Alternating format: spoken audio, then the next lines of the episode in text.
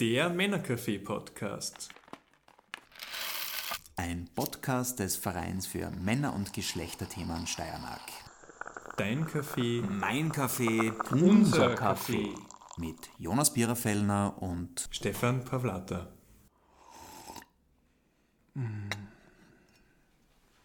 Schönen guten Tag zum Männercafé-Podcast zur heutigen Folge mit einer Kollegin von der FH Sozialarbeit, Veronika Dremel, die bei uns auch gerade ihr Langzeitpraktikum macht äh, im Verein für Männer- und Geschlechterthemen Steiermark und eine Expertise mitbringt zum Thema Sexualität und Männlichkeit. Und darüber wird es heute gehen in unserem Rahmen äh, Männergesundheit, Geschlechterreflexion, unser Jahresthema Alltag und Sexualität Blick auf Männlichkeit und Alltagsthemen und Alltagsfragen, die da auftreten und nicht nur das Inhaltliche, sondern auch wie damit umgehen.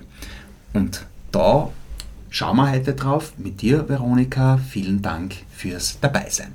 Ja, hallo, ich freue mich auch. Jetzt, wo es so ernst wird, bin ich fast ein bisschen nervös, aber angenehmes Nervössein. Was ja auch schön zum Thema dazu passt. Voll. Ja. Ähm, kurz zu deinem Hintergrund. Ähm, auf der einen Seite, du studierst Sozialarbeit auf der FH in Graz. Genau. Magst ein bisschen aber auch so mit dem Fokus drauf ähm, Sexualität und Männer. Wann kommst du wie mit Männern über das Thema Sexualität ins Gespräch? In welchem Kontext finden die Gespräche statt? Magst du dazu am Anfang ein bisschen so zu deinem Erfahrungshintergrund ein bisschen erzählen? Puh, ich habe nicht das Gefühl, dass ich jetzt konkret nur zu einem Thema oder zu einem Bereich dazu in, in Kontakt trete oder ins Gespräch komme, sondern es interessiert mich, glaube ich, insgesamt einfach schon so lang. Sexualität insgesamt und will ja auch irgendwann später möglicherweise die Sexualpädagogik da dazu machen. Es ist eher so ein, es interessiert mich deshalb, weil ich merke, dass die Leute eben nicht drüber reden. Und immer wenn ich drüber rede, weil ich, war- von Anfang an sehr offen mit dem Thema, habe ich gemerkt, wie die Leute rundherum von mir reagieren, Männer und Frauen. Und dann hat es angefangen, bei mir so Klick zu machen, okay, das ist ein komplett orges Tabuthema, wo niemand irgendwie drüber reden will, aber auch wenn du nicht nichts sagst, du merkst ja Reaktionen. Das heißt, ich habe dann einfach angefangen, weil es mich wirklich selber interessiert hat, das immer zu thematisieren. In unterschiedlichsten Bereichen, in Freundeskreisen, aber eben auch in der FH. Was ja schön zu unserem Jahresthema Alltag dazu passt, keinen spezifischen Rahmen, beispielsweise in einem Workshop zu haben, sondern einfach im puren Alltag über das Thema zu sprechen, sie auszutauschen und zu fragen. Magst du da irgendwas zu dir selber sagen oder starten wir gleich rein in den Überblick, um was geht's heute? zu mir selber. Ich meine, ich würde einfach sagen, durch das, dass meine Eltern mich, was Thema Sexualität, sehr offen erzogen haben, also es war daheim nie ein Tabuthema, deshalb war es für mich nie eins. Ich glaube, deshalb kann ich jetzt so gut über das reden, weil mir da alle Werkzeuge sozusagen in die Wiege gelegt worden sind. Und durch, eben, durch das ist es für mich nie so, ein, oh Gott, da darf man nicht drüber reden. Nachdem das nie war, hat sie eben, haben sie bestimmte Ängste auch nie entwickeln können, zum Glück. Ich glaube, die Information ist vielleicht sinnvoll zu haben über mich. Danke. Heute wird es im ersten Teil ums Inhaltliche gehen. Ähm, zu welchen Themen, was, was sind Fragen, die die Männer aus deiner Erfahrung heraus beschäftigen zum Thema Sexualität? Was sind wiederholende Themen oder auch so ein bisschen Bilder, Mythen im Kopf?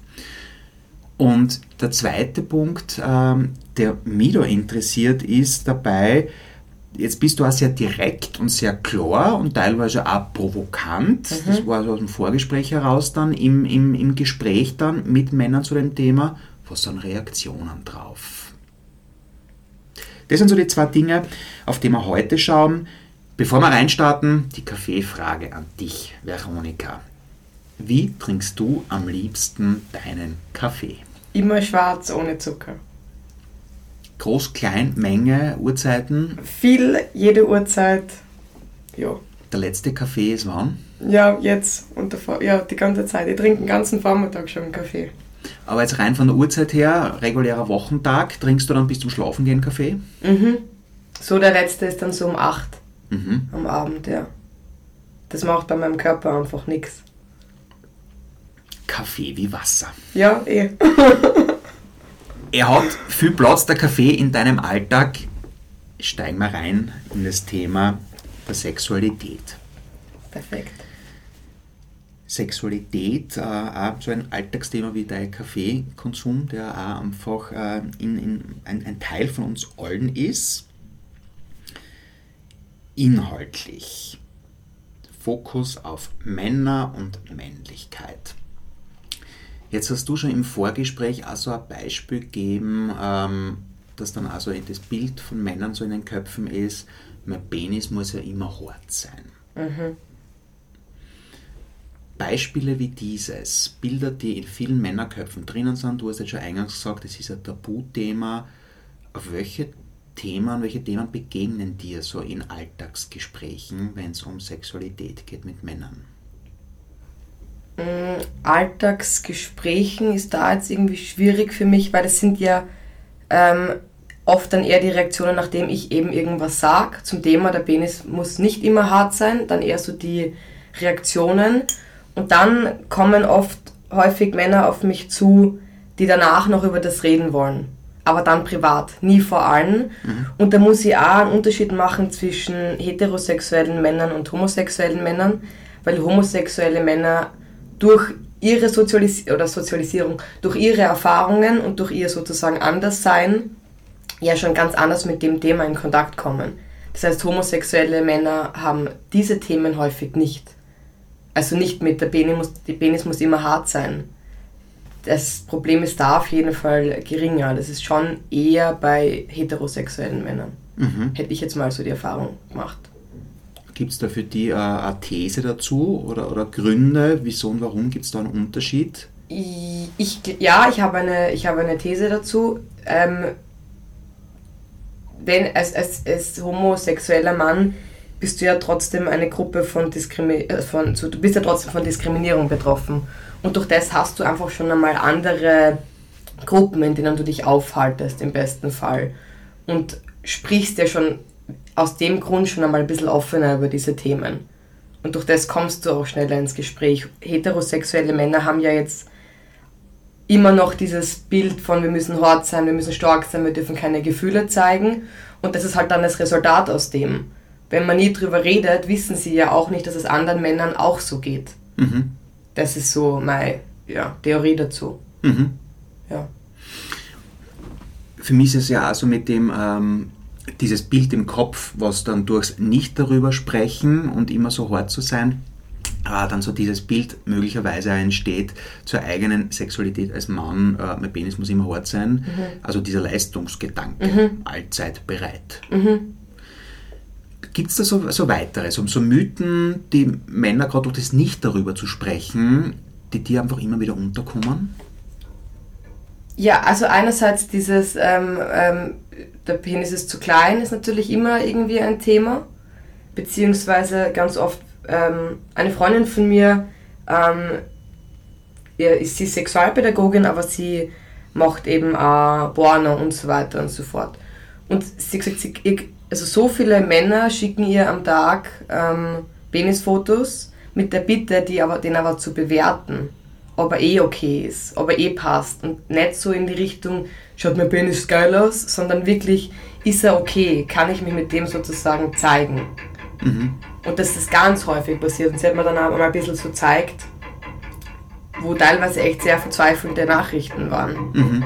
Und dann habe ich gedacht, okay, das ist irgendwie arg und was für mich auch mir öfter aufgefallen ist, dass wenn der Penis mal nicht hart ist, sozusagen beim Sex, oder einfach mal Nervosität eintritt, sagt man das so, ja, Mhm. ähm, dass das permanent im Kopf bleibt. Dieses eine Date, dieses eine Mal Sex, wo es nicht funktioniert hat, Mhm. das einen automatisch schon unmännlich macht. Mhm. Und was ich da Gespräche schon geführt habe mit ähm, Männern, mit denen ich Sex gehabt habe, aber auch mit Freunden, die das dann mir erzählen, kenne es ja so aus Männergruppen dann so eher so dann dieses, wie oft hat man im Alltag Sex und äh, wie klass und wie lang und in wie viel Stellungen. Also so immer so dieses äh, bisschen so breitschultrige Dahinposen. Aber dass es da ja auch die total menschlichen anderen Seiten gibt, mit Nervosität, mit Müdigkeit, mit Lebensveränderungen. Äh ja, mit Depressionen möchte ich auch immer doppelt unterstreichen, weil ja die meisten Männer, die Depressionen haben, ähm, der Penis nicht ähm, hart ist, weil es gar nicht funktioniert. Mhm.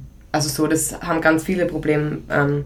Und was ich auch noch sagen wollte, wenn nachher die ganze Zeit dieses Hirngespinst herumgeht, wird sie beim nächsten Mal Sex deshalb nicht weg sein, weil dann hast du das Gehirngespinst ja wieder. Oh je, ist er jetzt hart, schaffe ich es jetzt, dass, ähm, also dass ich eben, dass der Penis hart wird. Mhm. Und wenn ich den Gedanken habe, wird er ja sowieso nicht hart, mhm. weil ich ja dann permanent auf diesem, auf diesem Stresslevel bin.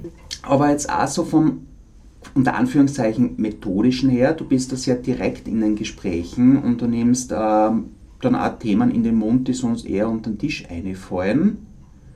Was sind Reaktionen, die du erlebst? Wie, wie reagieren dann Leute, und vielleicht ist es nicht nur Männer Sternchen in all ihrer Vielfalt, sondern grundsätzlich, wenn es dann auch um solche Männermythen geht? Also ein Beispiel, das ich schon öfter ausprobiert habe, ähm, das habe ich glaube ich eh schon einmal erzählt, aber jetzt erzähle ich es hier. Das war an der FH und ich weiß nicht, was das Thema war, aber das Thema war auf jeden Fall irgendwie männliche Sexualität oder es ging um Sexualität, keine Ahnung. Und ich habe ähm, dann gesagt laut, also ich bin vor der FH gestanden, das heißt, ich habe alle Gesichter vor mir stehen gehabt. Und ich habe dann eben genau den Satz gesagt, ähm, der Penis ist halt kein Roboter, ist halt, ähm, gehört halt zu Menschen dazu und der kann nicht immer hart sein und bitte aufhören, diesen Gedankengang zu haben. Und dann habe ich halt die 20 Leute vor mir alle Frauen schmunzeln, weil ihnen das völlig klar ist, weil jede Frau weiß, dass das bei den Männern so ist.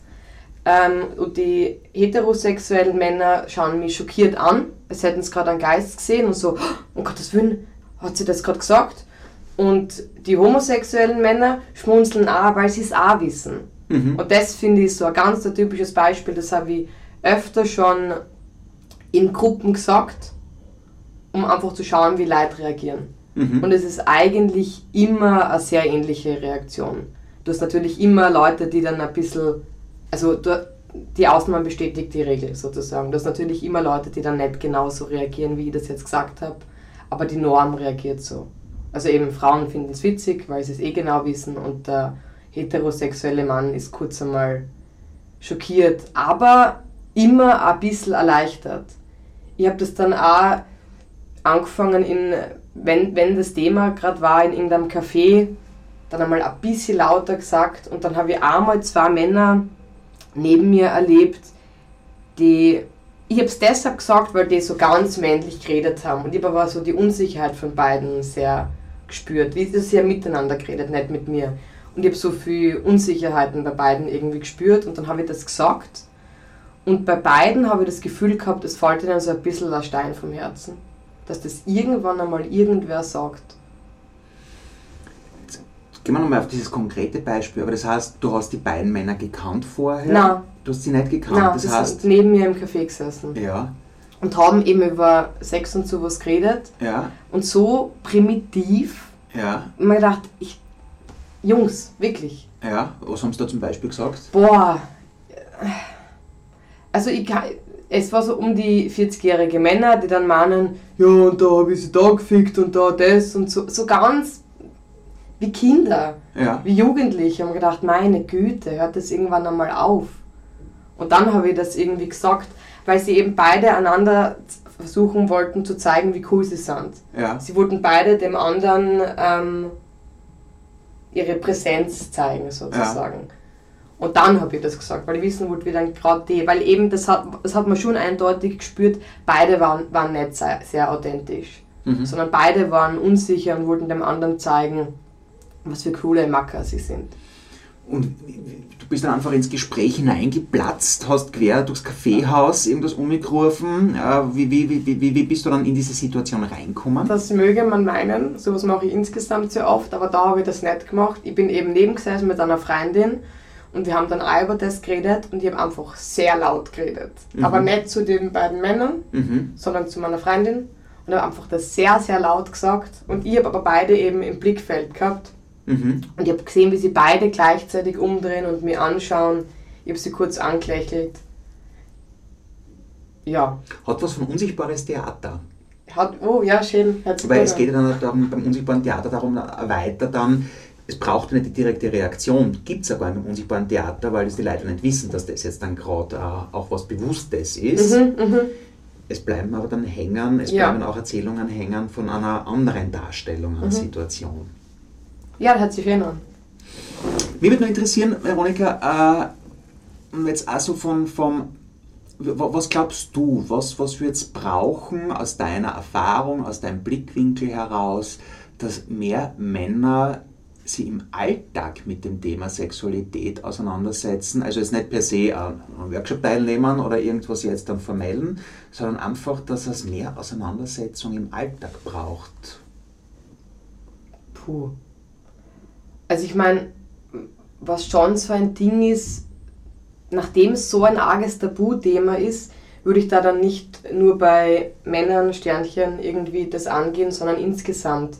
Es ist ja, es ist ja auch bei jeglichen Menschen ein Tabuthema und davon muss man dann irgendwann einmal lernen, wegzukommen. Wie man das machen wird, keine Ahnung. Also ich merke schon, die, die sich trauen zu reden über das Thema, sollen das bitte weitermachen, weil ich habe noch nie die Erfahrung gemacht, dass mir dann jemand als sehr komisch wa- wahrnimmt. Viel öfter habe ich die Erfahrung gemacht, dass Leute zu mir herkommen und sie bedanken. Und teilweise auch Leute, die ich noch nie, mit denen ich davor noch nicht geredet habe. Mhm. Das ist mir schon so oft passiert, Männer und Frauen. Ähm, ich versuche sehr genderneutral zu reden, aber das gelingt nicht immer. Also alle Menschen, Mhm. Personen, Männer, Sternchen, Frauen, Sternchen. Dass man da, ähm, weil es ja ein Thema ist, das alle interessiert, Mhm. das ist dieser wesentliche Punkt. Mhm. Es interessiert jeden und ich glaube, dieses Wissen, dass, man, dass es eh alle irgendwie betrifft, dann kann man sich mehr erlauben, über das Thema offen zu reden, weil kaum jemand dann komisch über einen denkt. Mhm. Aber so bestimmte, ich überlege jetzt noch. Den Mut über das zu reden. Ich, Für, für, für mich war jetzt ein Ding noch, also auf, auf der medialen Ebene beispielsweise, was würde es allein auf einer medialen Ebene oder auf einer Social Media Ebene benötigen, damit das Thema präsenter ist? Oder ist es eh schon, gerade im Social Media Kontext, eh schon sehr präsent? Weiß ich nicht, ich bin nicht. habe ich nicht das Gefühl. Also es gibt vereinzelte Gruppen, das sind oft ähm, feministische Gruppen, die dann zu dem Thema was sagen, aber die erreichen dann halt meistens nicht die Männer, sondern Mhm. eher Flinterpersonen, Mhm. ähm, wo dann was steht. Aber du hast mir jetzt auf einen guten Punkt gebracht, es wäre eher mal spannend, das sozusagen online zu posten, also dass ich das mache und schaue, was ich da für Reaktionen kriege. Ähm, sinnvoll wäre wahrscheinlich, das würde ich eh insgesamt allen Männern irgendwie empfehlen, äh, zu, sie feministisch ein bisschen mit dem auseinanderzusetzen, weil feministische Gruppen das Thema ja genauso angehen und auch mit, mit Männern über männliche Sexualität reden und so weiter. Und durch das sind sie, glaube ich, dann entspannter. Also ich habe ganz oft das schon gelesen bei diesen typischen feministischen Gruppen, dass man dann eben drüber redet, der Penis kann nicht immer hart sein und es gibt nicht nur die eine Form von Penis. Das ist ja auch ein ganz so arges Thema. Es Man- gibt ja ganz viele unterschiedliche Formen und das wird halt in Männergruppen einfach sehr wenig thematisiert. Das wird in Frauengruppen viel mehr thematisiert.